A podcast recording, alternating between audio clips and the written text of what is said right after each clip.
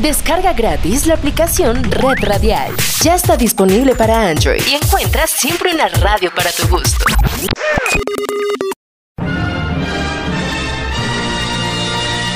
Esta es su estación, Radio Tropical 1040 en su dial, transmitiendo desde Barranquilla, Colombia, América del Sur.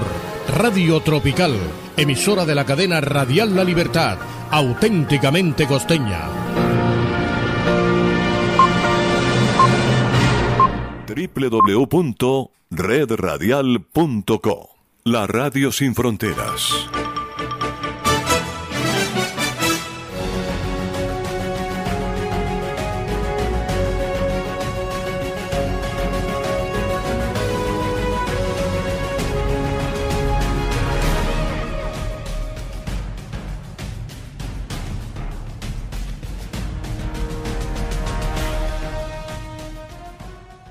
Saludos amigos, desde la sala de satélite les saluda Jimmy Villarreal. Hoy es lunes y comenzamos esta noche bastante movida con noticias del mundo, noticias de Centro y Latinoamérica y una que otra nota intrascendente pero de calor humano que forma parte de nuestra vida cotidiana. Como siempre, los acompañamos con la mejor música del mundo. Bienvenidos a Enlace Internacional. Este es un avance informativo de La Voz de América. Desde Washington les informa Henry Llanos. El bombardeo ruso a Kiev durante la visita del secretario general de Naciones Unidas aumenta el escepticismo a las labores de mediación de la Organización de Naciones Unidas, nos informa Ángela González. A pocas horas de culminada la reunión del secretario general Antonio Guterres con el presidente Volodymyr Zelensky, varias explosiones sacudieron el centro de Kiev. El cuerpo sin vida de la periodista Vira Hirich de Radio Free Europe fue sacado de su vivienda destruida y al menos otra persona murió y 10 más resultaron heridas por el ataque ruso. Esta guerra debe terminar y la paz debe restablecerse de conformidad con la Carta de las Naciones Unidas y el derecho internacional. Estoy aquí para decir, señor presidente y pueblo de Ucrania, no nos vamos a rendir. Entre tanto, tras casi dos meses de asedio, los civiles refugiados en una planta metalúrgica en Mariupol comenzaron a ser evacuados durante el fin de semana y quienes se cobijan en otros puntos de la ciudad del sur de Ucrania podrán salir hoy lunes, dijeron autoridades locales. Las fuerzas ucranianas publicaron el domingo en Internet un video en el que se veía ancianas y madres con hijos pequeños subiendo por una gran pila de escombros en el exterior de la planta siderúrgica Azovstal y abordando un autobús. Estas son las noticias. No coincide con la medida unilateral implementada por el gobierno de Estados Unidos. Que ya por precaución han recomendado no viajar a la zona. Estos son los corresponsales de La Voz de América. Giselle Jacome, Quito, Ecuador, Voz de América. Juan Ignacio González Prieto, Voz de América, Buenos Aires, Argentina. La Voz de América, ofreciendo información de lo que sucede en Estados Unidos, América Latina y el mundo.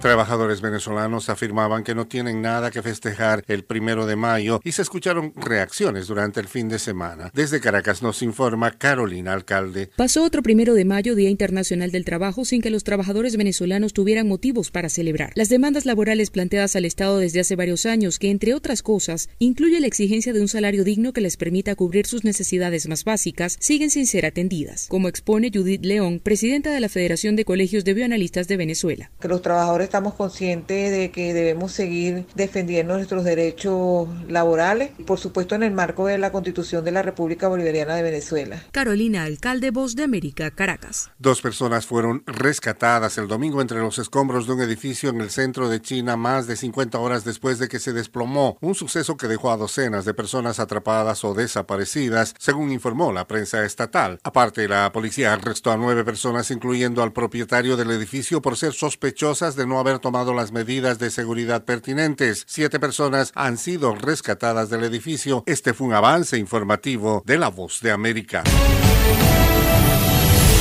La Voz de América presenta Cada semana La Voz de América te invita a ser parte de Venezuela 360. Para empoderar las voces que quieren reunir a tu país. Para escribir con ritmos contagiosos. Un nuevo capítulo en tu historia. Con un mismo lenguaje. El de la esperanza. El del futuro. El de la vida. Únete a un equipo de origen hispanoamericano que trabaja para conectarnos con el ADN venezolano. Conéctate con los tuyos. Conéctate con nosotros. Conéctate en WhatsApp digitando más 1-202-549-8691. Y conviértete en protagonista de una historia que tú mismo ayudarás a construir. Conéctate cuantas veces quieras con Venezuela 360 en buenoticias.com. Y sé parte de nuestro equipo de redacción a través de tu conexión WhatsApp. Recuerda, más 1-202-549-8691. And the Oscar goes to... Acompáñenos de lunes a viernes con las noticias del mundo del entretenimiento. Lo mejor del cine. So, Skrulls are the bad guys. Los estrenos de Hollywood. I've never seen anything like this. Who am I? She's the last of her kind. So I'm 300 years old. A leader, you are. You have the most advanced weapon ever. Lo mejor en música. Las noticias del espectáculo. Lady Gaga declaró al diario The New York Times que el actor Alex Bowen dijo el miércoles que se inscribirá en un curso para, de lunes a viernes. El mundo del entretenimiento llega a ustedes desde los estudios de La Voz de América en Washington.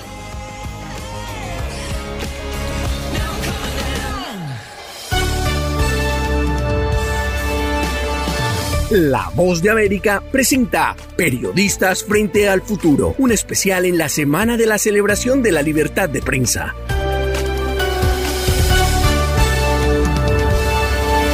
Y hoy iniciamos nuestra semana sobre la libertad de prensa en homenaje al 3 de mayo, fecha fijada como el Día Mundial en el que reflexionamos sobre este derecho para periodistas y medios. Empezamos el segmento del especial con nuestro colega Héctor Contreras. El 3 de mayo, como ocurre desde 1993, se conmemora el Día Mundial de la Libertad de Prensa, una fecha proclamada por la Asamblea General de las Naciones Unidas en cumplimiento a una recomendación de la UNESCO y que sirve para recordar el valor de los periodistas que defienden su oficio a pesar de las adversidades, muchas veces exponiendo su vida y salvaguardando la dignidad de las instituciones que luchan por un periodismo equilibrado, apegado a la verdad y sobre todo independiente. El tercer día de mayo fue escogido por ser la fecha en la que un grupo de periodistas africanos proclamó a comienzos de los 90 la histórica declaración de Windhoek, en la que se destacaba la independencia de los medios y su pluralismo.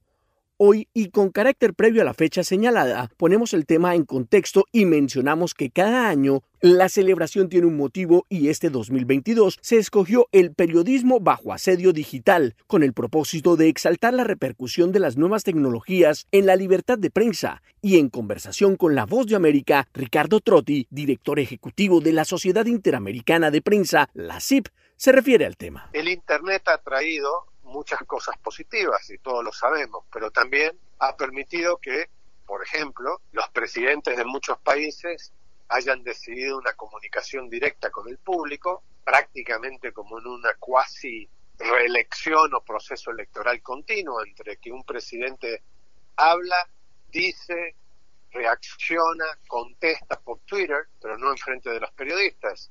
La Sociedad Interamericana de Prensa cataloga el panorama de la libertad de prensa durante este 2022 como desconsolador debido al grado de violencia, atentados, ataques y asesinatos de periodistas en América Latina y según cifras de esta entidad, en los últimos cinco meses se han registrado al menos 15 profesionales asesinados, 10 de ellos en México. Y Ricardo Trotti resalta la responsabilidad de muchos gobiernos en esta situación. Del grave problema de estigmatización contra la prensa y el periodismo, incentiva por parte de varios presidentes de América Latina la violencia en contra del periodismo.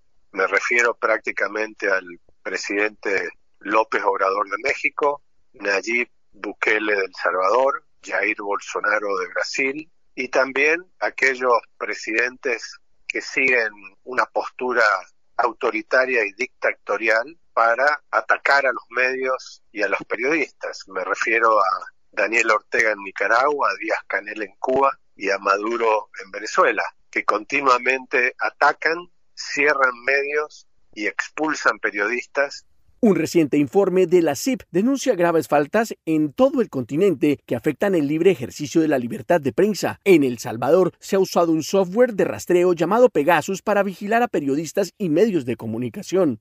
En Venezuela, el gobierno de Nicolás Maduro ha bloqueado portales de Internet y censurado el acceso a la red en forma general mientras que en Cuba continúa la censura que el régimen ha impuesto a periodistas independientes, algo que ocurre desde hace varios años. En tanto, en Brasil, el presidente Jair Bolsonaro pidió a empresas privadas que boicoteen a los medios absteniéndose de contratar publicidad. Este panorama hace temer que las garantías para ejercer un periodismo responsable estén cada vez más afectadas en la región. La organización Reporteros Sin Fronteras asegura que actualmente unos 10 periodistas están encarcelados en el continente y su más reciente ranking anual de países seguros para ejercer la libertad de prensa destaca que en Latinoamérica, Costa Rica, que ocupa el quinto puesto, y Uruguay en el 18 son las dos mejores naciones en la región para hacer periodismo, mientras que Honduras en el puesto 151 y Cuba en el 171, en un total de 180 países, son las dos naciones donde tener libertad de prensa resulta más difícil. Héctor Contreras, Voz de América, Washington.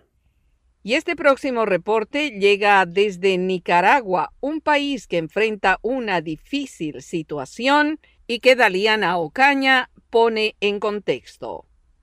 El periodismo del siglo XXI se está adaptando a la sociedad de la información y especialmente a través del fenómeno del Internet ha nacido un medio de comunicación digital, interactivo y multimedia que supone una nueva forma de elaborar, estructurar y difundir las noticias. Expertos en la materia sostienen que la era digital ha afectado al ámbito de los medios de comunicación, los cuales están presentes en la red y se reinventan y crecen continuamente con nuevas herramientas y servicios para aprovechar al máximo las ventajas, los atractivos y los valores añadidos que proporcionan las tecnologías de la información y de la comunicación. En Nicaragua el periodismo digital ha crecido exponencialmente desde 2018, cuando el presidente Daniel Ortega inició la confiscación de medios de comunicación, obligándolos a migrar totalmente a las plataformas digitales como la página web en YouTube, Facebook, Instagram y Twitter. El periodista del medio digital Artículo 66, Noel Miranda, destaca en diálogo con La Voz de América los principales retos de informar a través de las plataformas plataformas digitales. La libertad de prensa eh, en Nicaragua pues no existe. No existe la,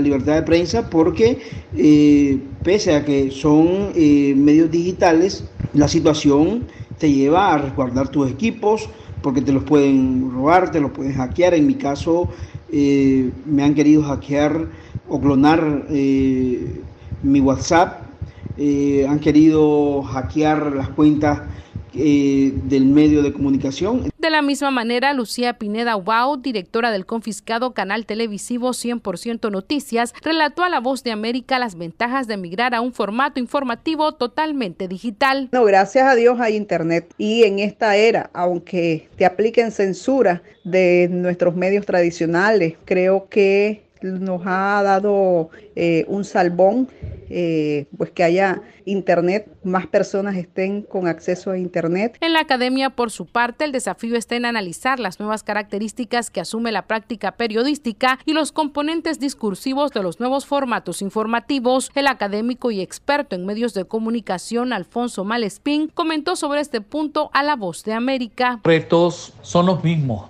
que se aplican al ejercicio del buen periodismo las TIC son una herramienta más, más reciente que se pueden utilizar para hacer periodismo, pero igual que un machete, se tiene que entender que las TIC pueden servir para podar la grama o para cortar a un ser humano. En tanto, los estudiantes de periodismo, ya acostumbrados a lidiar con las plataformas digitales, se perfeccionan día con día en su aplicación eficaz y señalan que las universidades deberían incluir nuevos formatos educativos orientados a la digitalización de la profesión. Franklin Rivera es un estudiante de tercer año de comunicación social y comenta. Creo que las universidades necesitan invertir en la profesionalización de maestras y de maestros para que puedan brindar herramientas necesarias a las y los estudiantes en cuanto al uso y el manejo de las plataformas virtuales en este Empujadas por la represión estatal y la censura a la libertad de prensa, las plataformas digitales han surgido como una nueva propuesta informativa en Nicaragua que ha permitido subsistir al periodismo nacional perseguido por el Estado. Cabe mencionar que Nicaragua figura como uno de los países del mundo que no cuenta con un medio informativo impreso y decenas de periodistas han tenido que dejar el país de forma clandestina ante las amenazas de ser encarcelados. En tanto, los periodistas que actualmente se desempeñan en los medios deben actualizarse para estar a la altura de la exigencia de convertirse en un periodista multimedia y muchos de ellos se han visto obligados a volver a los estudios para no quedarse atrás. Ese es el desafío para muchos de ellos que deben aprender, innovar y capacitarse para no perder sus empleos. Daliano Caña, Voz de América, Nicaragua. Y cerramos este segmento de hoy en nuestro especial con Manuel Arias, que desde Colombia habla de tecnología, compromiso y libertad.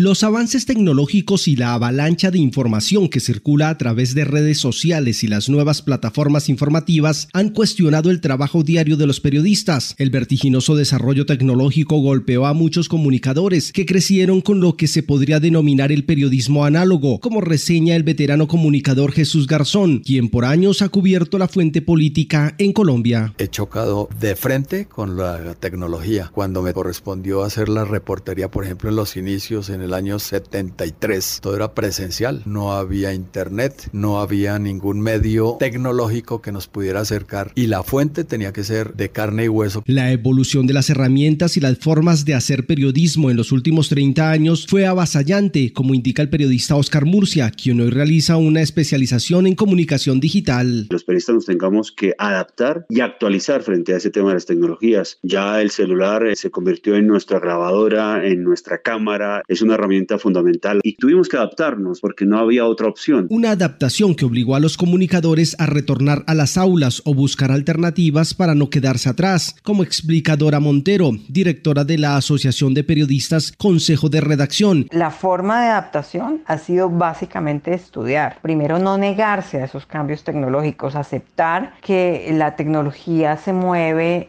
de forma muy rápida. Por ende, asegura el periodista y docente universitario Carlos Sanabria, esta necesidad de impartir conocimientos y habilidades a los nuevos periodistas ha sido aprovechada por las propias plataformas web y las universidades debieron adaptarse. Como hay una necesidad puntual de saber hacer, entonces también las universidades se ven impactadas por plataformas virtuales que ofrecen cursos que tienen contenidos que en cuestión de cinco horas le enseñan a la gente a grabar un video, a hacer un podcast, a generar una estrategia de redes sociales. Yo no digo que las facultades de comunicación se vayan a acabar, pero sí se van a transformar. Ciertas universidades ofrecen un pensum completo de la carrera universitaria profesional, pero también ofrecen desagregados de ese pensum con cursos virtuales. Y es que el boom de las tecnologías entregó herramientas a todos los ciudadanos para generar información. Sin embargo, los expertos consultados por la Voz de América coincidieron en que esta nueva connotación de inmediatez genera retos en los periodistas, quienes tienen la obligación de discernir entre esta avalancha para presentar información veraz. Creo que se ha hecho es democratizar la información más que el periodismo. El periodista es una persona que tiene que analizar la información, tiene que verificar fuentes, tiene que verificar si eso es cierto. Acá entra en juego el derecho fundamental a la libertad de prensa, bajo el esquema de las nuevas plataformas digitales, tema que ha sido abordado por la Corte Constitucional en Colombia, pero que aún no tiene un marco regulatorio, como aclara la periodista Dora Montero. La libertad de prensa es un derecho para todos los ciudadanos hasta donde afecta a otro derecho de otros ciudadanos. Y eso es lo que aún no existe en Internet. El peligro de reglementar lo que se publica en Internet puede caer tan fácil en censura. Sin embargo, el profesor Gustavo Mejía señala que es responsabilidad absoluta del periodista. Que parta de su misma responsabilidad y su compromiso con la verdad. No obstante, para Jonathan Bock, director de la Fundación para la Libertad de Prensa, es fundamental un fuerte trabajo en pedagogía tanto en los periodistas como en las audiencias, entre otros elementos para salvaguardar la libertad de prensa. Alfabetización digital para que sean las audiencias o cada persona quien termine escogiendo lo que le interesa o lo que definitivamente no quiere escuchar. Pues al mismo tiempo exigir que las plataformas tengan una mayor rendición de cuentas y una mayor transparencia. Los expertos coinciden en que a la par con los retos trazados por los avances tecnológicos, se ha incrementado el compromiso de los periodistas periodistas con la veracidad y el respeto a la audiencia, que cada vez tiene más elementos y posibilidades para informarse. Manuel Arias Naranjo, Voz de América, Colombia. Periodistas frente al futuro. Les recordamos que mañana seguiremos con otra entrega especial. Estas son las noticias. A tempranas horas de la mañana, acompañado por sus aliados políticos, el presidente... No coincide con la medida unilateral implementada por el gobierno de Estados Unidos. Que ya por precaución han recomendado no viajar a la zona estos son los corresponsales de La Voz de América.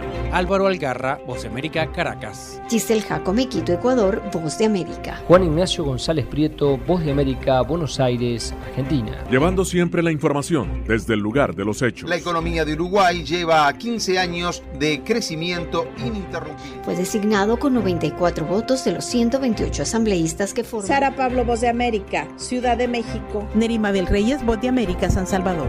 La Voz de América ofreciendo información de lo que sucede en Estados Unidos, América Latina y el mundo.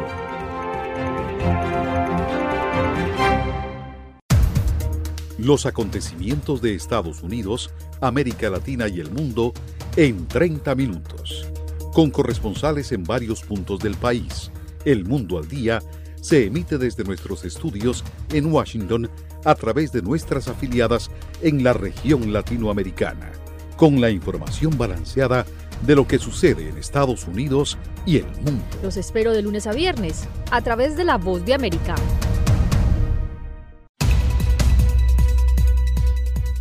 ¿Qué tal amigos? Les saluda Henry Llanos para invitarlos a escuchar Deportivo Internacional. De lunes a viernes, el resultado y las noticias de los eventos deportivos internacionales en un solo lugar Deportivo Internacional, una producción de La Voz de América. El secretario de Seguridad Nacional Alejandro Mayorkas reconoció que una posible afluencia de miles de migrantes en la frontera suroeste de Estados Unidos a fines de este mes generará una tensión extraordinaria en nuestro sistema y reiteró que la frontera no está abierta y que los migrantes no deberían intentar ingresar a Estados Unidos porque enfrentarían una inmediata deportación.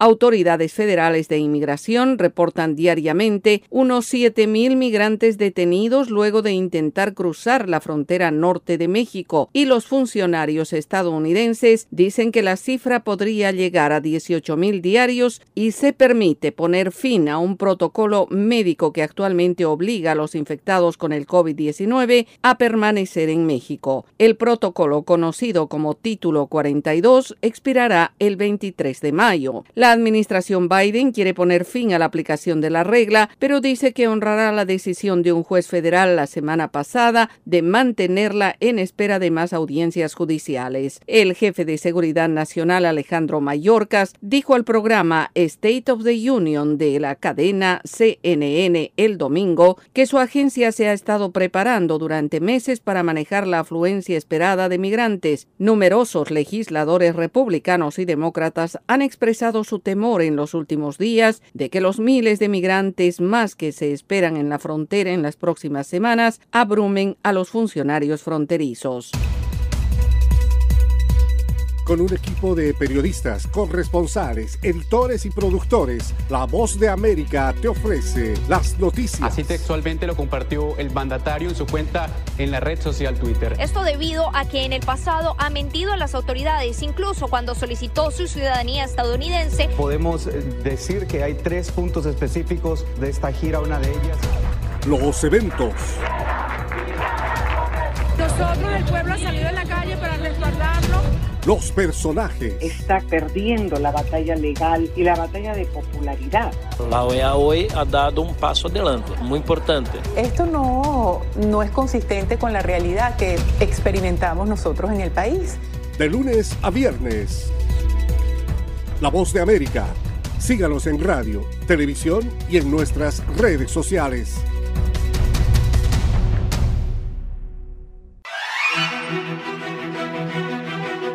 De lunes a viernes La Voz de América te ofrece Conversando con la Voz de América. Saludos desde Washington, soy Yoconda Tapia y estamos en Conversando con la Voz de América. Un diálogo con los protagonistas de las noticias. Eso no son negociaciones, eso es una farsa. De lunes a viernes a través de nuestras afiliadas en la región. Conversando con la Voz de América.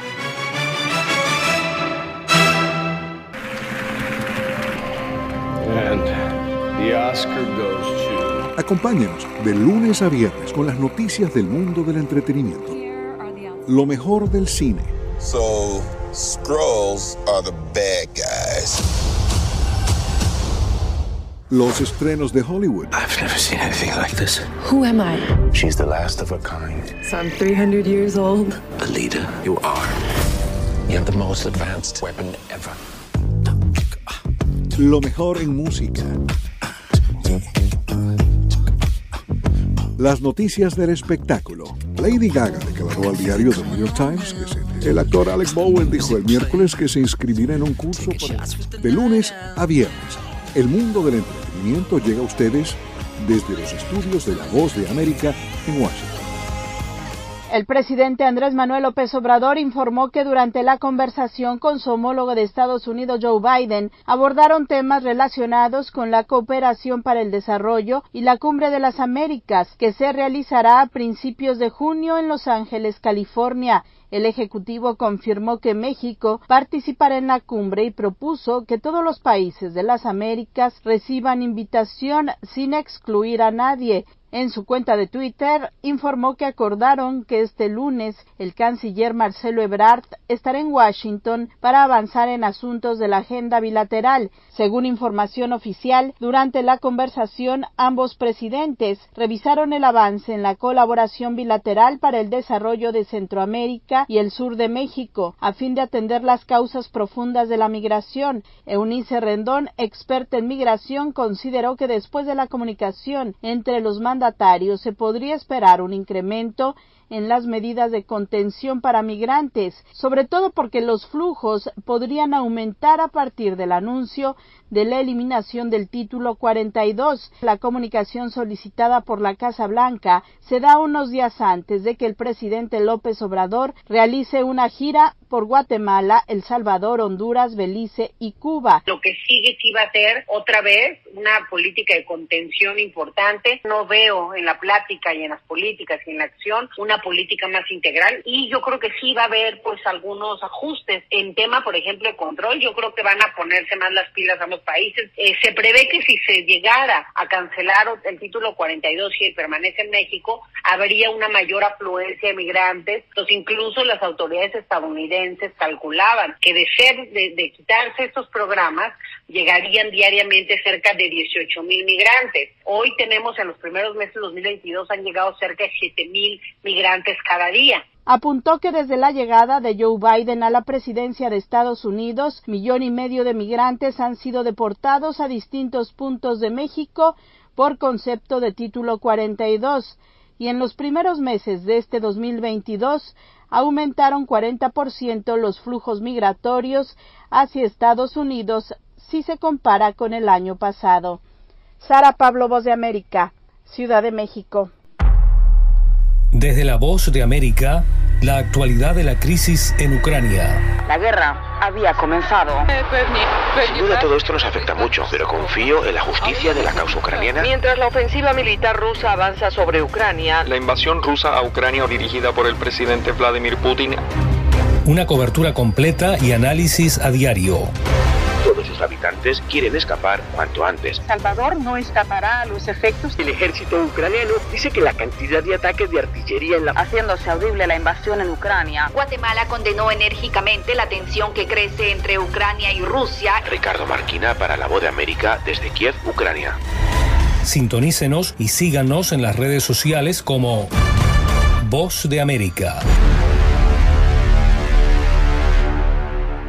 Nancy Pelosi, la presidenta de la Cámara de Representantes, visita hoy Polonia para reunirse con el mandatario polaco Andrzej Duda, socio indiscutible para el gobierno ucraniano y para el resto de naciones de Occidente, a medida que Estados Unidos continúa en su misión de apoyar a Ucrania en los ámbitos económico y militar, mientras este lucha por defenderse de la invasión de Rusia. Su visita a Polonia es la segunda parada de una breve gira por Europa del Este y tiene lugar un día después de reunirse con el jefe de Estado ucraniano Volodymyr Zelensky, convirtiéndose en la funcionaria estadounidense de mayor rango en visitar Kiev desde el inicio de la invasión rusa. Ambos líderes abordaron la situación actual y mantuvieron conversaciones en torno a la seguridad actual, las necesidades en torno a asistencia humanitaria y económica y finalmente la reconstrucción una vez hayan obtenido la victoria. Pelosi manifestó el compromiso del gobierno estadounidense a respaldar la lucha ucraniana hasta el final y aseguró que no le frenarán las posibles represalias salias del Kremlin ante la asistencia militar que Estados Unidos está ofreciendo a las tropas ucranianas.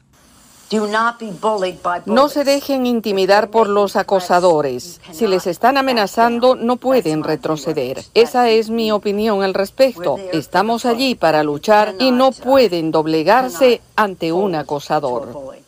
Mientras tanto, en el campo de batalla, más civiles han podido salir de la ciudad sitiada de Mariupol, al sureste de Ucrania y foco de la asistencia humanitaria. Según funcionarios ucranianos, al menos un centenar de civiles fueron evacuados el domingo de la planta siderúrgica en la que se refugiaban, dejando atrás el férreo control de las tropas rusas. Y por primera vez desde que empezó la guerra, hubo dos días de alto el fuego en este territorio, devastado por las tropas del presidente Vladimir Putin, aseguró el mandatario ucraniano Volodymyr Zelensky. Zelensky. Y en otros asuntos, las consecuencias de la ofensiva rusa sobre Ucrania están teniendo un gran impacto a nivel mundial y sus consecuencias son diversas, desde la inflación de productos básicos hasta los cortes de suministro de gas en algunas naciones europeas y la reconfiguración del escenario geopolítico hasta ahora establecido. De este modo, naciones como Finlandia, que históricamente se han mantenido neutrales en medio de ofensivas militares, podrían solicitar adherirse a la Alianza Atlántica en cuestión de semanas, un acontecimiento histórico que reforzaría la unión de la organización militar.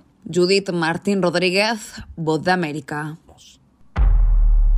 Desde la Voz de América, la actualidad de la crisis en Ucrania. La guerra había comenzado. Sin duda todo esto nos afecta mucho, pero confío en la justicia de la causa ucraniana. Mientras la ofensiva militar rusa avanza sobre Ucrania, la invasión rusa a Ucrania dirigida por el presidente Vladimir Putin una cobertura completa y análisis a diario. Todos sus habitantes quieren escapar cuanto antes. Salvador no escapará a los efectos. El ejército ucraniano dice que la cantidad de ataques de artillería en la... Haciéndose audible la invasión en Ucrania. Guatemala condenó enérgicamente la tensión que crece entre Ucrania y Rusia. Ricardo Marquina para La Voz de América desde Kiev, Ucrania. Sintonícenos y síganos en las redes sociales como Voz de América.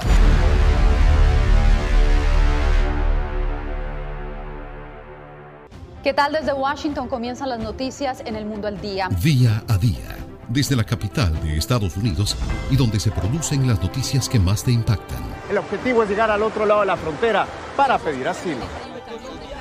La voz de América te conecta con el mundo al día, los hechos más allá de la noticia, para que tomes decisiones bien informadas, en el lenguaje que quieres, donde quieras y como prefieras. Conéctate con El Mundo al Día. La Voz de América te invita a ser parte de nuestra familia a través de las redes sociales. Encuentra en tu muro las últimas noticias de tu país en su conexión con Estados Unidos, la región y el mundo. Historias que empoderan las voces latinoamericanas de política, economía, salud, actualidad, balanceadas y precisas. Únete a un equipo de origen hispanoamericano que trabaja para conectarte con los tuyos. Síguenos en Facebook y conviértete en protagonista de una historia que tú mismo ayudarás a construir. Flashback, flashback, flashback, flashback. En flashback vamos con esta canción romántica de Brian Adams desde Canadá, lanzada en el año de 1984. Fue disco de oro en su país de origen y alcanzó lugares de privilegio en los listados de popularidad en Estados Unidos y en Inglaterra. Haven para el flashback de hoy.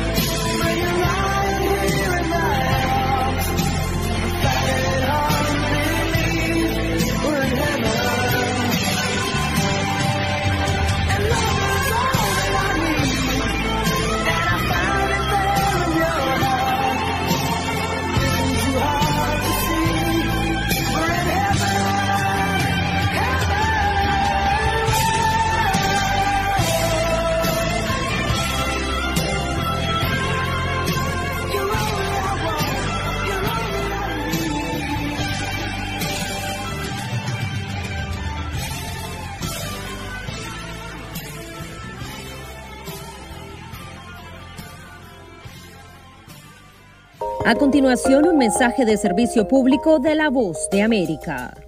Para evitar la propagación del coronavirus en casa, recuerde que solo toma unos minutos limpiar las superficies que más toca en su vivienda, manijas de las puertas, interruptores de la luz, lugares donde come, control remoto, entre otros. Esto por lo menos una vez al día. Este fue un aviso de servicio público de La Voz de América. La Voz de América presenta.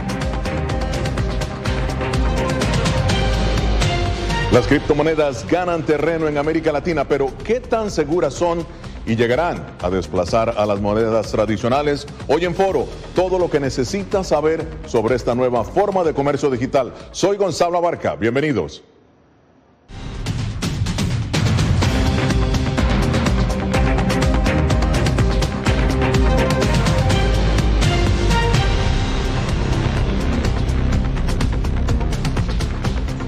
Bien, el interés mundial por las criptomonedas continúa en aumento, según organismos internacionales. En América Latina, esa no es la excepción. Según el Wall Street Journal, las noticias financieras sobre estas monedas dominaron el año pasado los medios, pese a que representan solamente el 10% del valor de las empresas que cotizaron en Nueva York a finales de 2021. Pero, ¿qué son?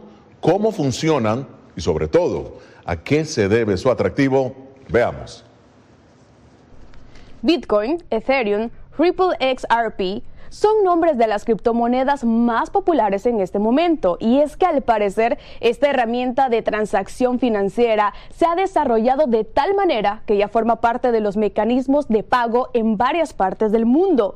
Pero, ¿qué son las criptomonedas y cómo entender su auge? Aquí te explico algunos conceptos básicos.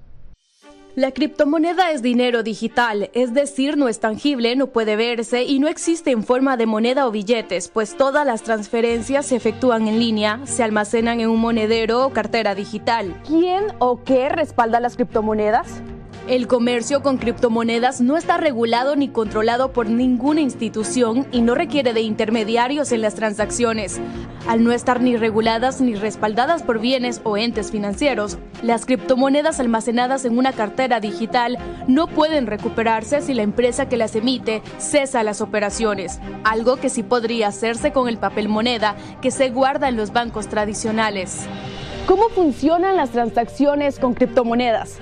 Las criptomonedas se mueven a través de lo que se conoce como una cadena de bloques o blockchain, que viene siendo una base de datos que opera de manera descentralizada y que en realidad es un registro contable compartido y donde quedan registradas todas las operaciones. Pero, ¿pueden revertirse las operaciones? Una de las desventajas que apuntan los expertos es que una vez que se realiza una transacción con criptomonedas, no es posible cancelar la operación. Y esto es porque el blockchain es un registro que no permite borrar los datos una vez ingresados. En palabras sencillas, así como nadie controla lo que haces, tampoco nadie va a salir en tu defensa. ¿Cuál es su nivel de volatilidad? El valor de la criptomoneda es volátil y depende de la oferta, la demanda y el compromiso de sus usuarios. Como no se cotiza en las bolsas y carece de respaldo, su valor puede variar de miles de dólares a solo cientos en cuestión de horas. Y no hay garantía alguna de que su valor vuelva a subir o se estabilice. Gracias, Catherine Rivera. Y bien, ahora vamos a pasar a Miami, donde está nuestro corresponsal José Pernalete. José Pernalete, un gusto tenerte con nosotros. José, estuviste en eh, precisamente en el Bitcoin en Miami, es la conferencia mundial de Bitcoin. Ah, cuéntanos, has estado tomando el pulso, pero cuéntanos exactamente cuáles fueron las conclusiones de ese encuentro mundial. Bienvenido. Gonzalo, audiencia e invitados, todos eh, mucha expectativa. Recordemos también que se trata de un evento que había sido suspendido durante los últimos dos años debido a las medidas de mitigación y condiciones pandémicas. Sin embargo, las conclusiones a las que se llega luego de diversos días de exposición y también de explicaciones y reflexiones es que cada vez más es común el uso de la criptomoneda para transacciones convencionales. Sin embargo, el temor que sienten es la falta de vigilancia por parte de instituciones financieras tradicionales. Gonzalo. Ahora, José, es interesante ver cómo el alcalde de Miami Francis Suárez es un defensor a ultranza ¿no? de las criptomonedas. Incluso José está promoviendo su uso no solamente para los eh, empleados del gobierno local, sino también para todos los negocios de la ciudad. Explícanos, por favor.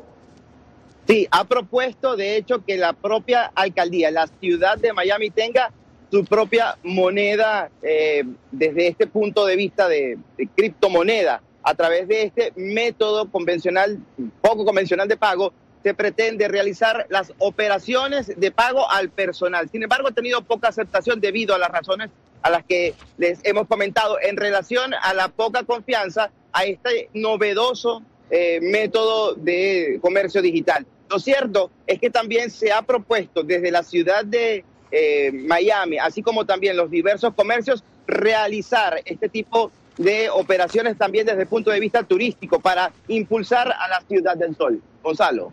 Muchísimas gracias, José Pernalete, desde la hermosa ciudad de Miami. Bien, esto es Foro de la Voz de América. Hacemos una pausa, pero al regresar, los expertos analizan el auge de las criptomonedas, su impacto en América Latina, su regulación y sus riesgos. Ya regresamos.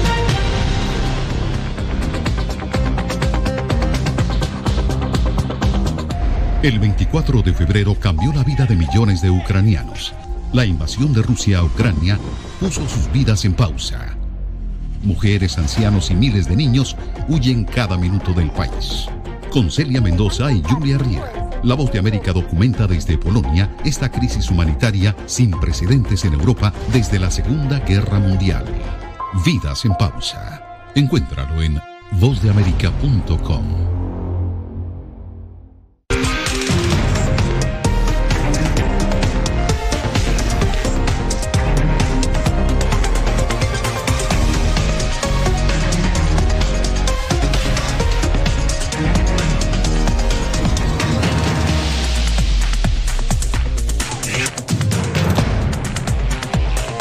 Venezuela 360, cada semana por La Voz de América. ¿Qué tal desde Washington comienzan las noticias en el mundo al día? Día a día, desde la capital de Estados Unidos y donde se producen las noticias que más te impactan. El objetivo es llegar al otro lado de la frontera para pedir asilo. La Voz de América te conecta con el mundo al día, los hechos más allá de la noticia, para que tomes decisiones bien informadas en el lenguaje que quieres, donde quieras y como prefieras. Conéctate con El Mundo al Día.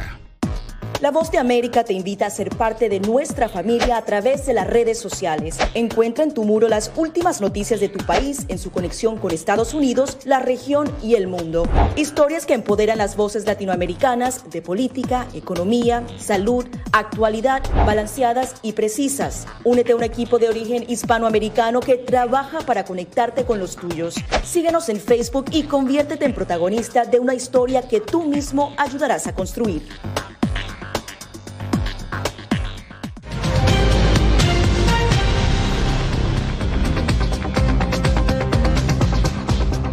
Continuamos en foro de la Voz de América. El Salvador es el primer país del mundo que adopta una criptomoneda, el Bitcoin, como moneda de curso legal. Además, según la revista Forbes, Venezuela y Argentina, entre los 10 países de mayor uso de estos activos en todo el planeta.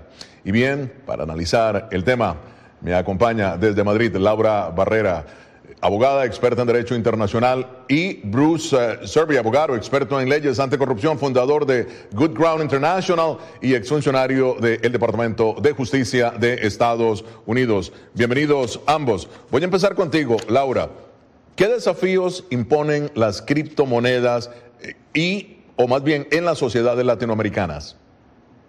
Hola Gonzalo, muchísimas gracias primero por la invitación y un poco para dar un contexto de todo lo que ha pasado en estos tiempos. Las criptomonedas están aquí más o menos desde el 2013, pero regresan o el mundo regresa a verlas en el, eh, hace pocos años cuando sube su, eh, su valor.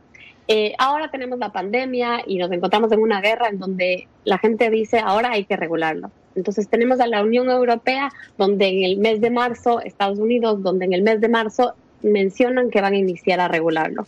Y justamente ayer se ingresa un proyecto de ley donde se le empieza a interpretar a la eh, criptomoneda como una commodity. Ahora en Latinoamérica es un poco más polarizado. Tenemos por un lado a El Salvador, donde reconoce a la criptomoneda como una moneda legal.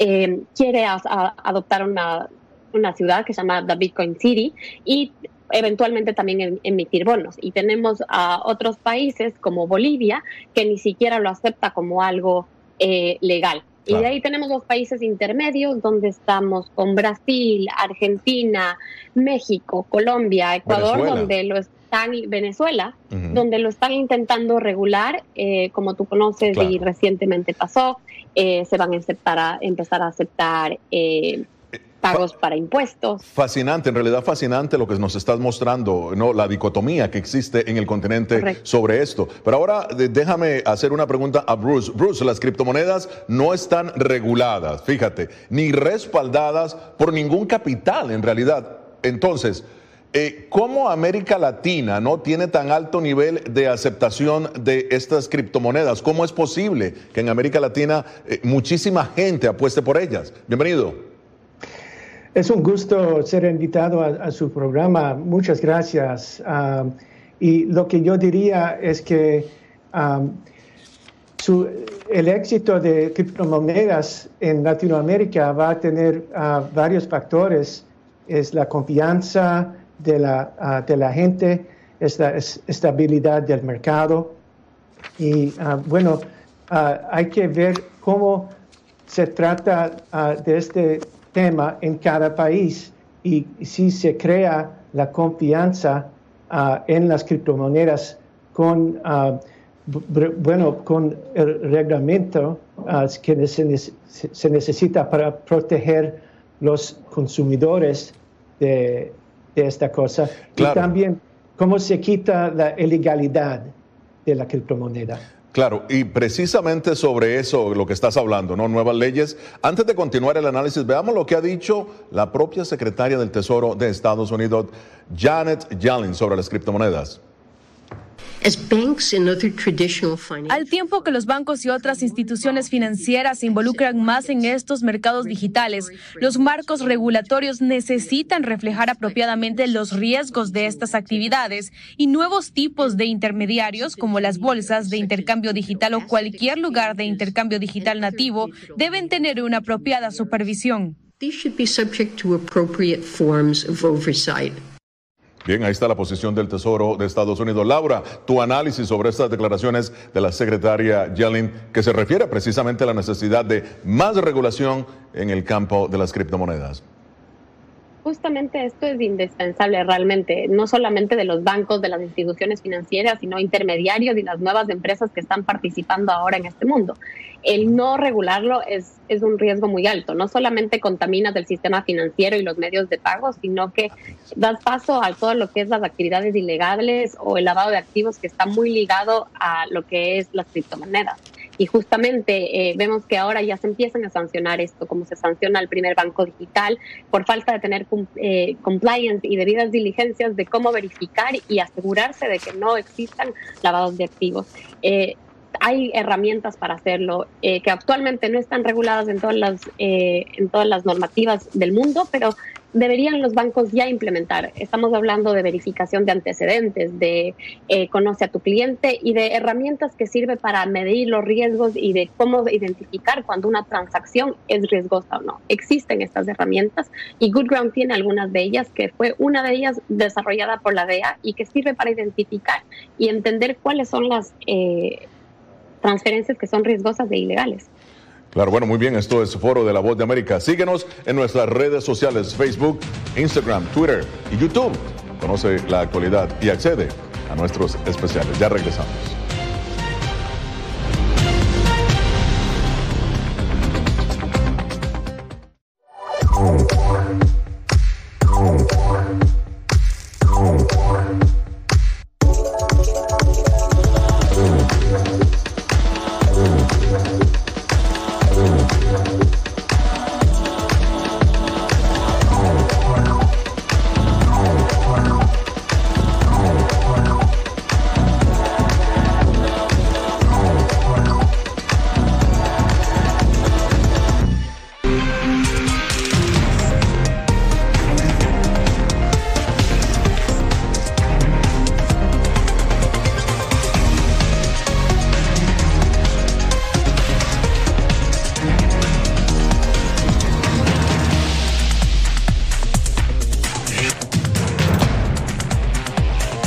Venezuela 360, cada semana por La Voz de América. ¿Qué tal desde Washington comienzan las noticias en el mundo al día? Día a día, desde la capital de Estados Unidos y donde se producen las noticias que más te impactan. El objetivo es llegar al otro lado de la frontera para pedir asilo. La voz de América te conecta con el mundo al día, los hechos más allá de la noticia, para que tomes decisiones bien informadas, en el lenguaje que quieres, donde quieras y como prefieras. Conéctate con El Mundo al Día.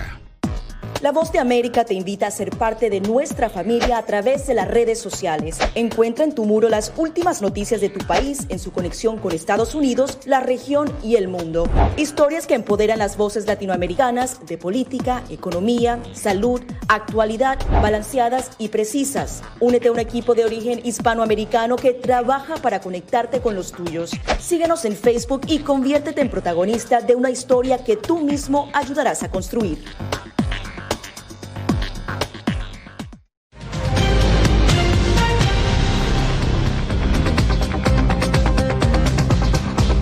Continuamos en foro de la voz de América. Lo hacemos con Laura Barrera, abogada experta en Derecho Internacional, y Bruce Servi, experto en leyes anticorrupción y delitos económicos. Bruce, la firma de inversiones en Estados Unidos Fidelity, una de las más prominentes del país, anunció esta semana que permitirá a sus inversionistas colocar bitcoins en sus fondos de retiro, Bruce. Bueno, a simple vista algo que eh, pareciera ventajoso, ¿no? Desde el punto de vista de los impuestos. ¿Qué opinas? ¿Cuáles serían los riesgos? Bueno, yo regreso al punto realizado por Laura antes, que las empresas como Fidelity ah, deben tener procesos de compliance implementados para, para proteger sus clientes y a la empresa, ah, a la institución financiera de los delitos relacionados a las criptomonedas. Fidelity y las ah, otras instituciones tienen la responsabilidad de garantizar que los fondos que reciben son de una procedencia legal y que se han realizado todos los procesos correspondientes para verificar y garantizarlo. De lo contrario, sufre el riesgo de que sus activos o los de sus clientes sean incautados por el gobierno o tal vez robados por hackers, que es posible. Claro. Ahora, Laura, hablemos de Argentina. El alcalde de Buenos Aires, Horacio Rodríguez, implementó el pago de impuestos con criptomonedas. Háblanos de los pro, háblanos de los contras de esta decisión. Bueno, no es solo en Buenos Aires, El Salvador también lo tiene, Venezuela y recientemente Colombia no lo puso como eh, realmente para pago, sino es simplemente la obligación de ahora reportar dentro de tu patrimonio. Pero bueno, depende de la perspectiva. En Argentina particularmente 2% de la población mundial que utiliza criptomonedas se encuentra en Argentina. Eso quiere decir que literalmente 2 millones de argentinos ahorran en cripto y ahora ellos tendrán la opción de pagar sus impuestos con esta moneda alterna. Ahora la pregunta o donde un poco están los pros y los contras es si es que el Estado argentino sabe o va a poder determinar si estos son lícitos o ilícitos. Tienen los mecanismos para identificar de dónde vienen estos estos, estos valores y más que nada si es que las personas que tenían este patrimonio e inicialmente no lo reportaron y ahora lo van a pagar o van a utilizar como medio de pago, si es que lo hicieron van a ser sancionados, no lo serán. Lo importante aquí es más que nada es si es que la regulación que se hace da la confianza a la gente para que pague sin ningún problema y se sienta que eh, eh, está eh, este método de pago es un método alterno. Y lo que trae ahora a preguntarse es si es que por medio de esta confianza que tendrían, ahora va a tener más confianza que lo que tiene el peso. Entonces vas a tener una tercera divisa ahí que se mueve eh, de manera de un mercado negro igual que el dólar, o no sé. Claro, claro. Ahora, Bruce, eh, retomo lo que has dicho. Las autoridades de Estados Unidos advirtiendo sobre el lavado de dinero con criptomonedas, algo que estás advirtiendo también hoy. ¿Cómo se da el lavado de dinero con criptomoneda? Eh, explícanos, ¿y cómo combatirlo? Claro, ah, gracias Gonzalo. Bueno, las criptomonedas son la moneda perfecta para el lavado de dinero. ¿Por qué? Porque a, causa de tres cosas. No hay una entidad reguladora central, no depende de ninguna institución financiera para hacer transferencias Y tercera, ofrece el anonimato de emisores y receptores sin intermediarios. Y por eso existen varias formas de lavado de activos con las criptomonedas. Hay una lavadora electrónica que mezcla dinero sucio, por ejemplo, de los narcotraficantes, con dinero limpio de un negocio normal. Hmm. Ah, y, otro ejemplo, por medio de cajeros, suelen dividir el, efectivo ilícito en pequeñas cantidades y depositarlas en varias cuentas bancarias. Pero nosotros ya tenemos, gracias a ocho años de trabajo con la DEA, medidas sofisticadas para deshacer estas mezcladoras, ah, estos mecanismos de confundir a los que quieren seguir el flujo de dinero.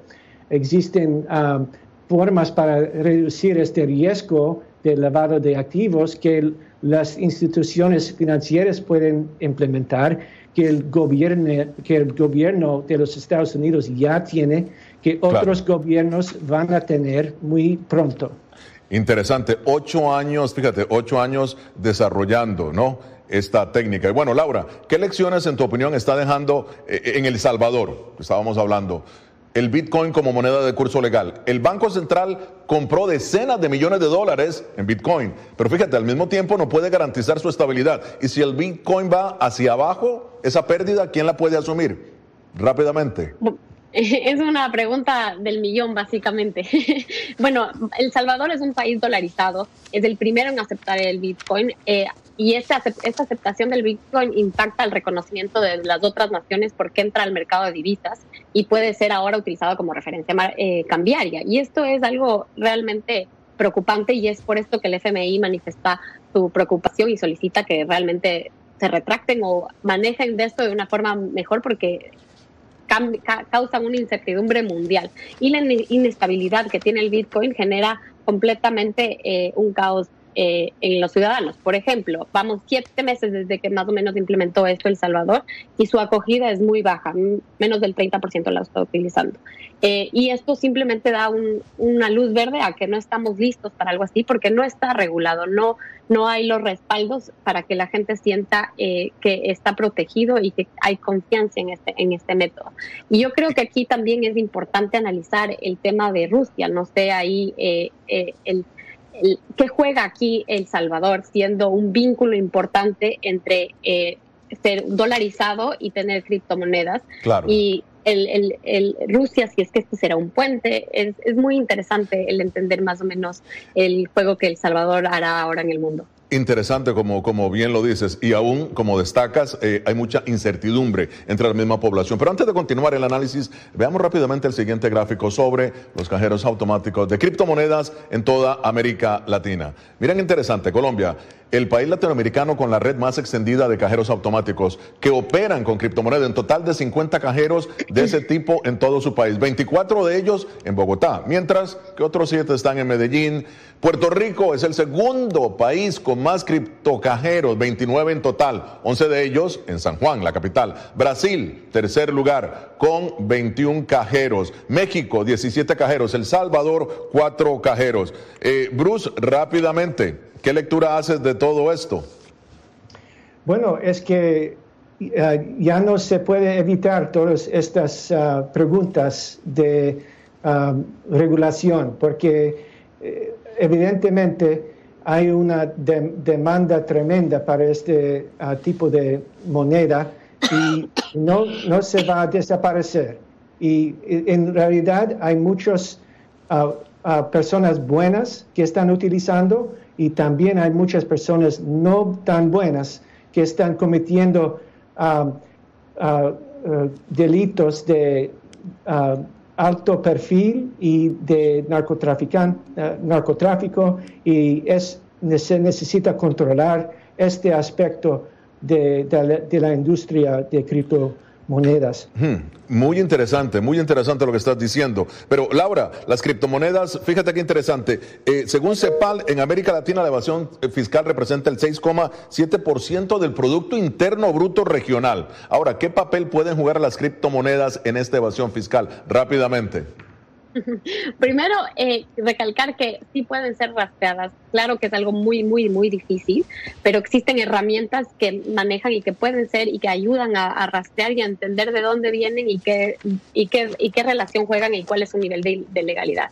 Pero ahora, justamente esta percepción de anonimato y que no pueden ser rastreadas es lo que puede generar a muchas personas a no reportarlas y por consecuencia considerar que nadie sabe lo que tengo, ¿no? Claro. Pero realmente si es que los medios legales por las cuales compran estas monedas sí están registradas, realmente deberían ser reportadas porque tú pasas una tarjeta de crédito, compras tu cripto y eso ya está reportado. Muchísimas gracias, Laura. Se nos ha acabado el tiempo. Laura Barrera y Bruce Serving, muchísimas gracias por estar en foro. Nosotros ya regresamos.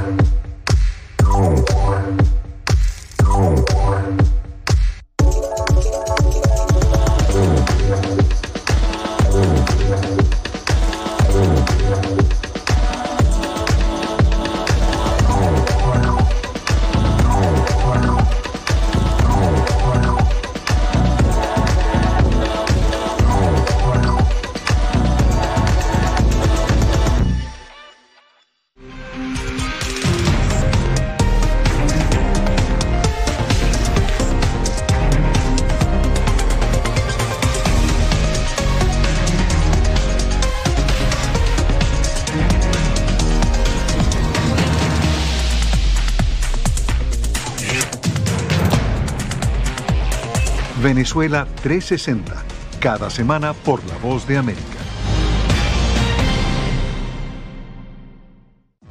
La Voz de América te invita a ser parte de nuestra familia a través de las redes sociales. Encuentra en tu muro las últimas noticias de tu país en su conexión con Estados Unidos, la región y el mundo. Historias que empoderan las voces latinoamericanas de política, economía, salud, actualidad, balanceadas y precisas. Únete a un equipo de origen hispanoamericano que trabaja para conectarte con los tuyos. Síguenos en Facebook y conviértete en protagonista de una historia que tú mismo ayudarás a construir.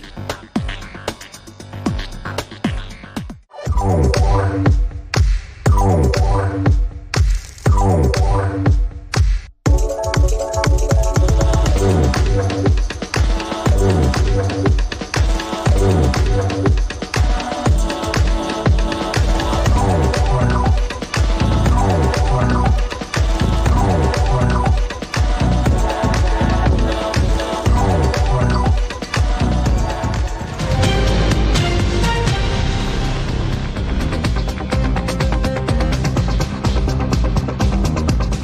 Ya en la parte final de foro nos acompaña Carlos Vivas, quien es experto en criptomonedas y quien maneja una comunidad en WhatsApp sobre este tema. Bienvenido, Carlos. Ahora, ¿crees que el furor de las criptomonedas es temporal o es el futuro que ya hemos empezado a utilizarlo? Bienvenido. Gracias, Gonzalo. Buen día. Eh, no, definitivamente es un futuro que ya llegó, que lo estamos utilizando, que es una realidad eh, y que la vemos a diario eh, definitivamente las, criptomonedas vinieron a resolver un problema importantísimo que o vino a traer un valor importante a la sociedad que es la descentralización. La descentralización es un concepto eh, que ha permitido y que va a permitir aún más que las personas que hoy por hoy eh, sabemos que es una realidad lamentable que la mayoría de las personas en el planeta no están bancarizadas, no tienen acceso a los sistemas financieros, las criptomonedas llegaron a resolver un problema básico para las personas, que es cómo puedo tener acceso yo al sistema económico eh, de mi país, al sistema económico internacional, cómo puedo ser parte de esa economía. Bueno, ¿cómo puedo ser parte? Utilizando las criptomonedas, eh, pudiendo, eh, sin necesidad de un intermediario, que en este caso lo podemos entender como un banco, yo puedo tener acceso a un sistema económico descentralizado que me permita tener en proporción las mismas oportunidades que pueden tener cualquier otra persona que hoy por hoy pueda tener una cuenta bancaria o acceso a una tarjeta de crédito o facilidades de pago. Claro. Eh, así que no solamente tengo acceso bancario, sino que también tengo acceso a que esas criptomonedas en el tiempo también se me puedan convertir en un activo de Muy inversión. Bien. Claro, Carlos. Bueno, muchísimas gracias, eh, Carlos, por tu participación, por haber estado aquí en La Voz de América. Llegamos así al final de esta edición. Nos vemos la próxima semana desde Washington. Les habló Gonzalo Abarca. Esto fue Foro de La Voz de América.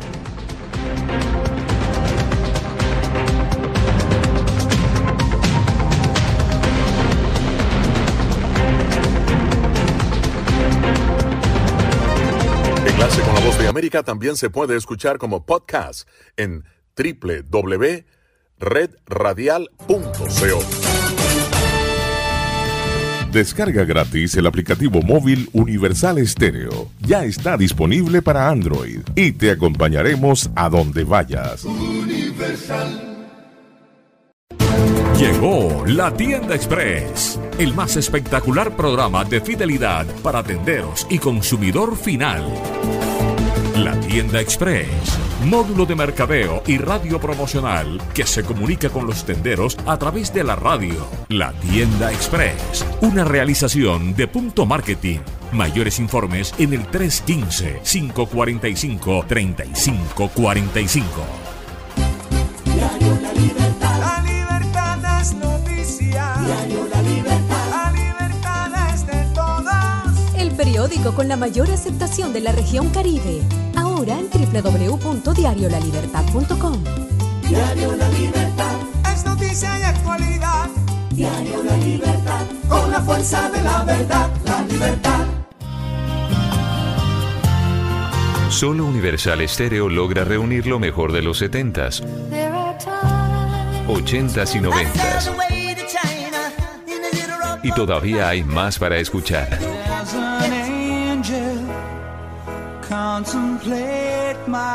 Clásicos, solo clásicos, en Universal. Ahora puedes tener a Universal Stereo en 24 horas al día. www.universalestereo.co Las noticias de Santa Marta y el Magdalena están en un solo sitio. Diario La Libertad del Magdalena y Ondas del Caribe, 840 AM. Visítenos en www.lalibertaddelmagdalena.com, el portal de la integración costeña con la fuerza de la verdad. Esta es su estación, Radio Tropical 1040 en su dial, transmitiendo desde Barranquilla, Colombia, América del Sur. Radio Tropical, emisora de la cadena Radial La Libertad, auténticamente costeña. Enlace Internacional con la Voz de América.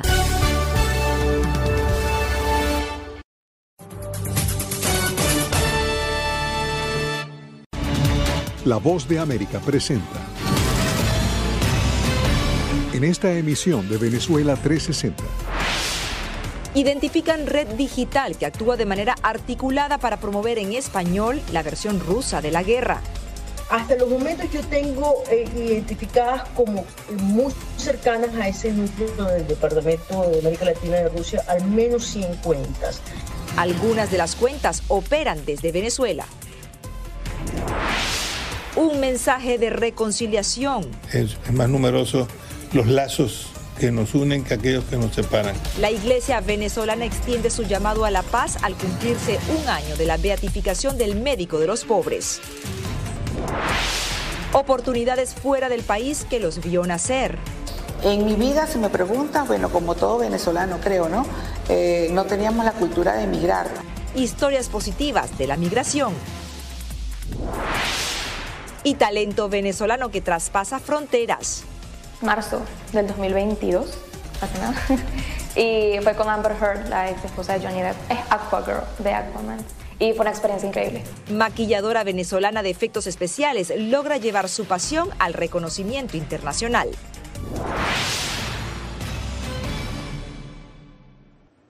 Hola, ¿qué tal? Soy Natalie Celas Goitero. Les doy la bienvenida a Venezuela 360. Bueno, luego del inicio de la guerra en Ucrania, el gobierno de Rusia reforzó su estrategia de propaganda digital en América Latina con la apertura de cuentas en español en la plataforma Telegram, dedicadas a la región.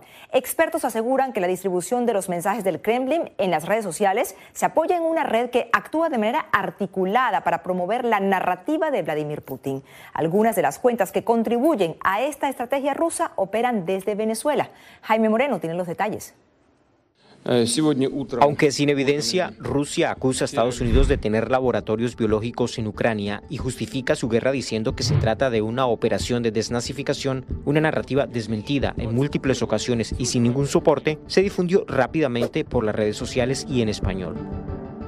Expertos aseguran que la versión rusa de la guerra está siendo apoyada por un grupo de cuentas en redes que actúan de manera articulada algunas de ellas desde Venezuela.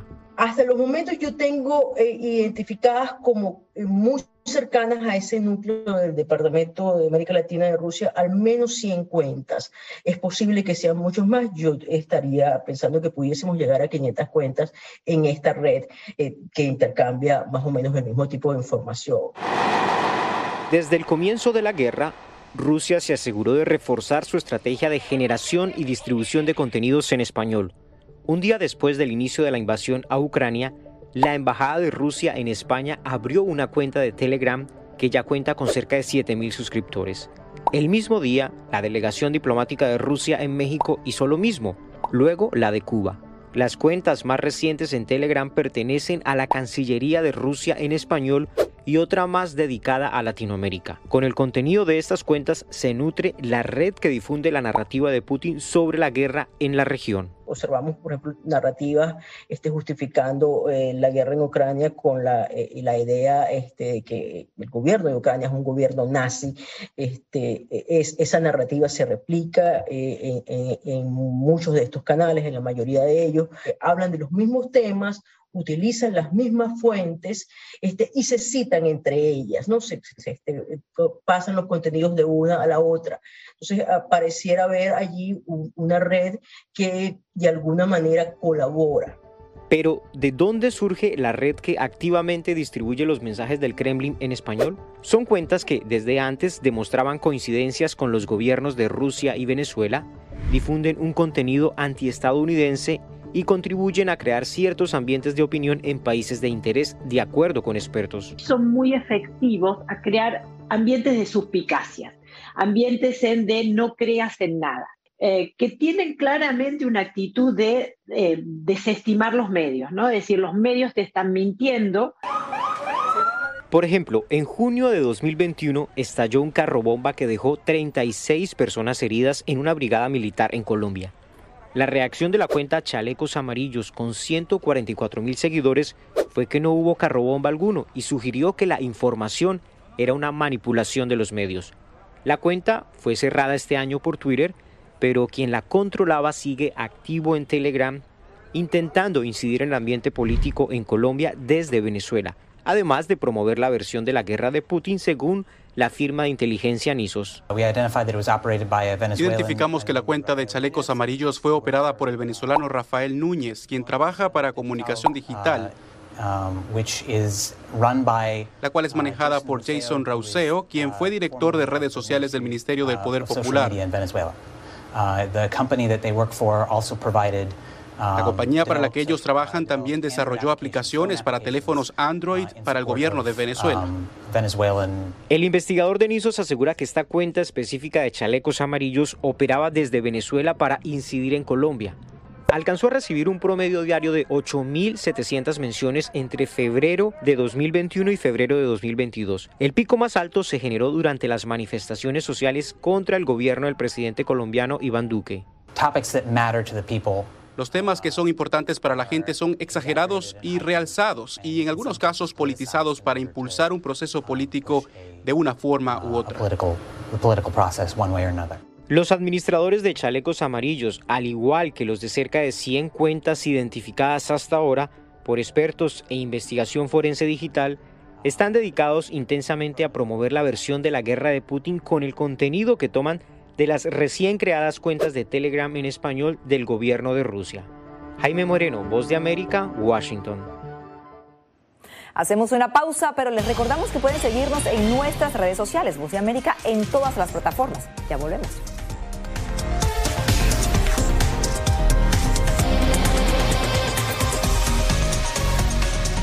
La invasión de Rusia a Ucrania puso sus vidas en pausa. Mujeres, ancianos y miles de niños huyen cada minuto del país. Con Celia Mendoza y Julia Riera la Voz de América documenta desde Polonia esta crisis humanitaria sin precedentes en Europa desde la Segunda Guerra Mundial. Vidas en pausa. Encuéntralo en vozdeamerica.com.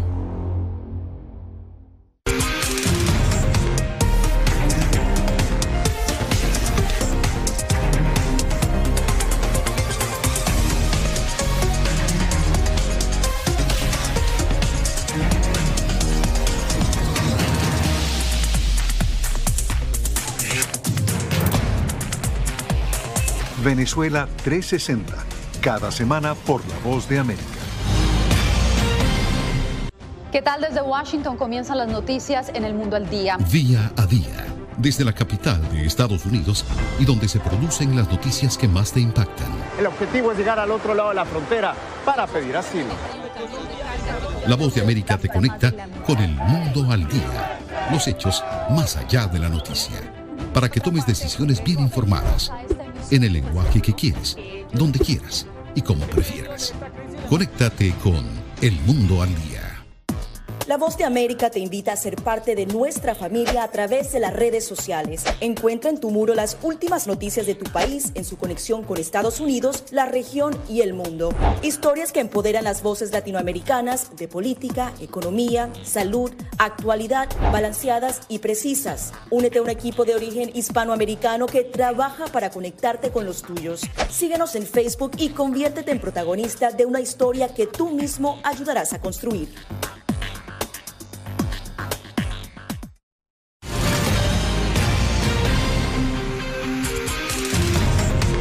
Continuamos en Venezuela 360. Un mensaje de paz y esperanza es el que ofrece el cardenal venezolano Baltasar Porras, primado de Venezuela, quien aprovechó su visita a la ciudad de Nueva York para hablar de la fe que el pueblo venezolano le profesa al beato doctor José Gregorio Hernández. Ronen Suarca nos cuenta.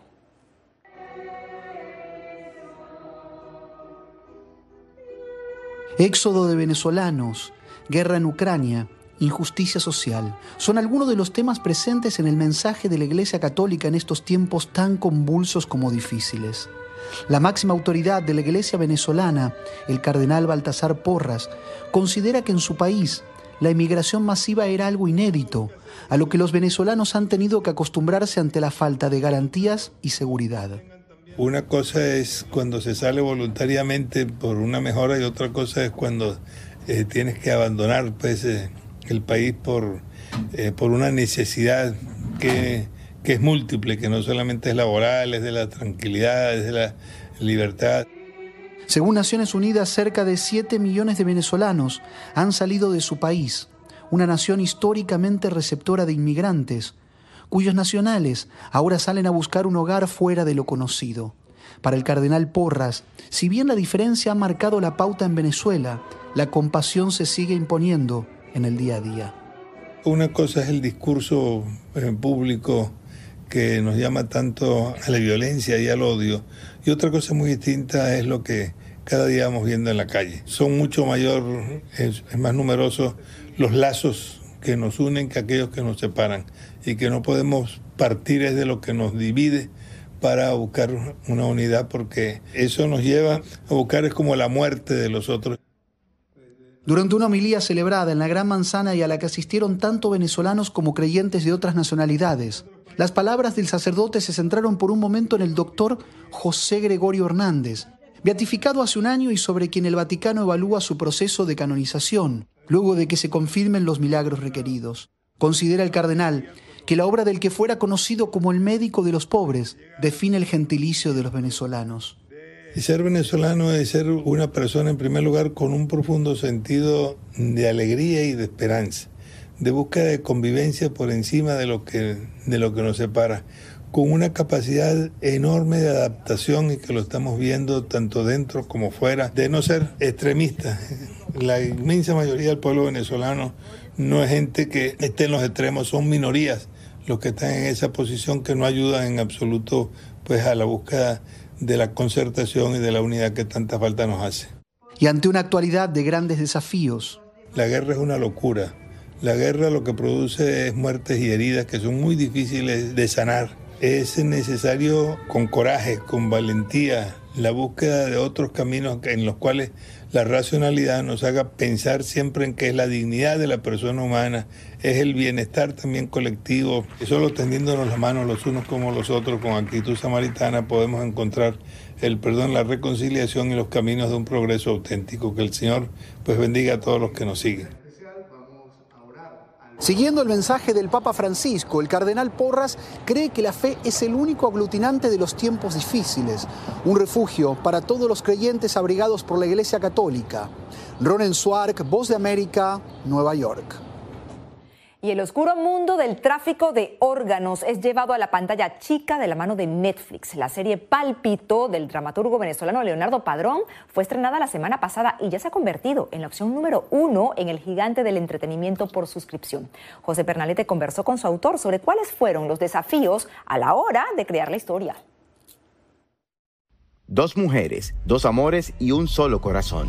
La serie Pálpito plantea más que una historia de romance el debate sobre lo que puede llegarse a ser por amor, aunque esto incluya recurrir al mercado negro. Detalles de una actividad ilícita como es el tráfico de órganos son ahora revelados por Netflix. Su autor, el dramaturgo venezolano Leonardo Padrón, dice que le apasionó escribir sobre este problema que considera de poca visibilidad y al que le rodea la indolencia o negligencia de los gobiernos de los países donde ocurre. Por supuesto, dice eh, también una investigación y me, sorprendí de cosas tremendas que, que descubrí, de a veces una sordidez eh, repulsiva, ¿no? En Pálpito, el escritor expone la interrogante sobre qué sucede con un órgano en su paso del cuerpo original al del nuevo receptor. ¿Qué pasa en una persona cuando recibe un órgano eh, que pertenecía a otra persona? Cuando recibo un corazón de alguien que ya está muerto, ¿no? Y allí efectivamente jugué con las leyendas urbanas que existen y con historias de médicos que han contado de trasplantes que les hayan hecho a sus pacientes. Entonces me, gustaba, por ejemplo, en ese caso, un poco especular sobre la idea de en ese corazón siguen existiendo sus emociones, sus sentimientos, ¿no? ¿Será que acaso el corazón, más que un músculo, podría conservar las emociones? Claro, fue un ingrediente clave, crucial, porque de alguna manera eh, eh, la confusión que ocurre en los personajes es, yo me estaré enamorando dos veces del mismo corazón, o la protagonista se estará enamorando de ella realmente, o es el corazón de ella que ya amaba a ese hombre. Pero más allá de la respuesta a esta pregunta, Leonardo Padrón destaca lo extraordinario del elenco de actores con el que trabajó y resalta la participación del actor colombiano Sebastián Martínez, quien personifica a Zacarías Cienfuegos, personaje que marca la polémica al crear un debate moral entre lo que es permitido y lo que no por amor. Es el personaje que causa más controversia porque es el que toma la decisión letal y, a veces la gente se identifica con él y dice yo haría lo mismo que él, otros dicen yo no lo haría. Es el personaje que plantea el gran dilema moral de la historia. La serie, en principio de 14 capítulos, ha superado las expectativas de su creador al haberse convertido en la preferida por la audiencia en apenas días, por lo que Padrón no descarta continuar la historia en una segunda temporada. José Pernalete, Voz de América, Miami. Hacemos una pausa, ya volvemos, no se vayan.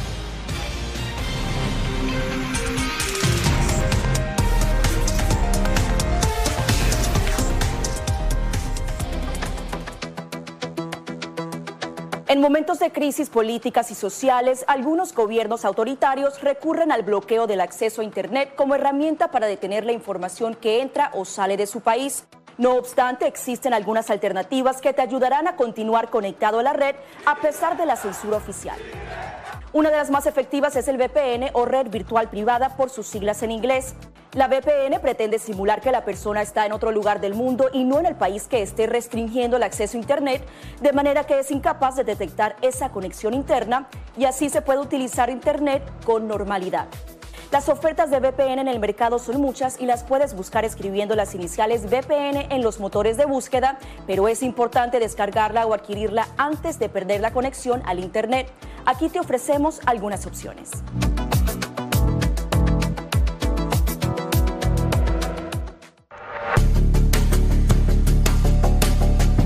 Durante el brote del COVID-19, los estafadores pueden tratar de aprovecharse de personas vulnerables a través de diversos métodos que van cambiando con frecuencia. Es posible que lo contacten por teléfono, correo electrónico, mensajes de texto, correo postal o redes sociales. Ten cuidado con ofertas de kits de supuestas pruebas caseras, curas milagrosas o pruebas inmediatamente accesibles. Response Act has made coronavirus testing more accessible immediately. Tras un desastre, organizaciones caritativas falsas aparecen afirmando que tienen vínculos con otras reales. Siempre verifica que la organización sea legítima. Alguien que asegura que trabaja en el gobierno puede pedirte tu información personal o intentar cobrarte cuotas falsas para así ingresar tu cheque de estímulo.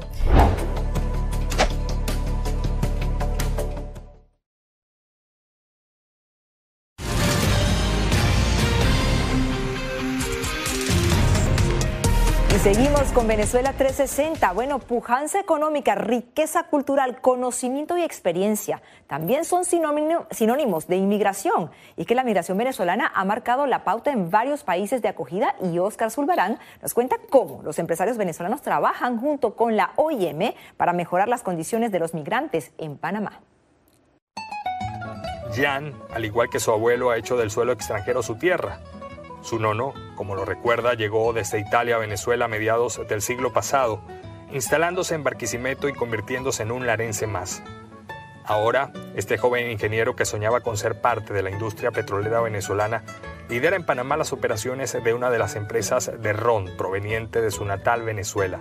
Lo malo, la soledad que uno siente al principio, ese golpe fuerte, de que estás iniciando una nueva vida, conociendo nuevas personas, al principio es complicado, estás adecuándote a un nuevo sistema, pero ya luego te das cuenta de esas bondades porque creciste personalmente, porque te permitiste conocer nuevas culturas, nuevas personas, nuevas formas de pensar, así que creo que también esa es la parte positiva. Un caso similar es el de Magda, ingeniera de profesión con más de una década en suelo panameño. Para ella salir de Venezuela fue una opción no deseada.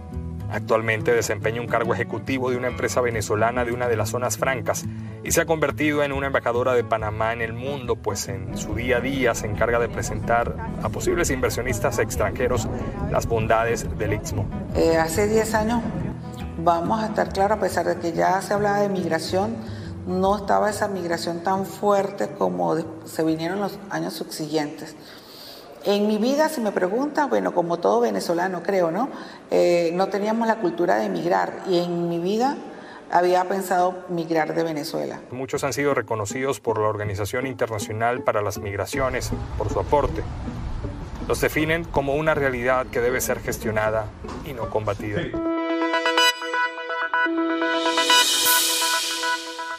Se nos agotó el tiempo. Volveremos mañana a Enlace Internacional con las noticias más importantes del mundo. Desde la sala de satélites, Jimmy Villarreal les dice, como siempre, la próxima esperamos hacerlo mucho mejor. Feliz noche.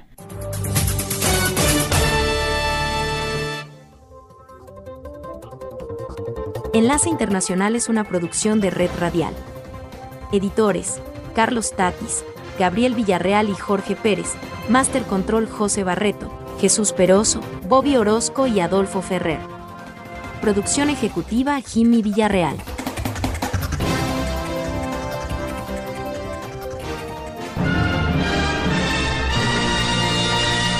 Esta es su estación, Radio Tropical, 1040 en su dial, transmitiendo desde Barranquilla, Colombia, América del Sur.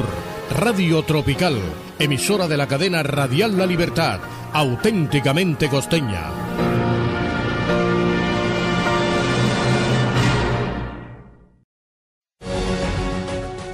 Ahora Enlace Internacional con la Voz de América se escucha por Radio Tropical 1040 AM en Barranquilla. Enlace Internacional con la Voz de América dirige Jimmy Villarreal. Una producción de Red Radial, Radio Sin Fronteras, en asocio con la Voz de América. Escúchenos de lunes a viernes a las 7 de la noche.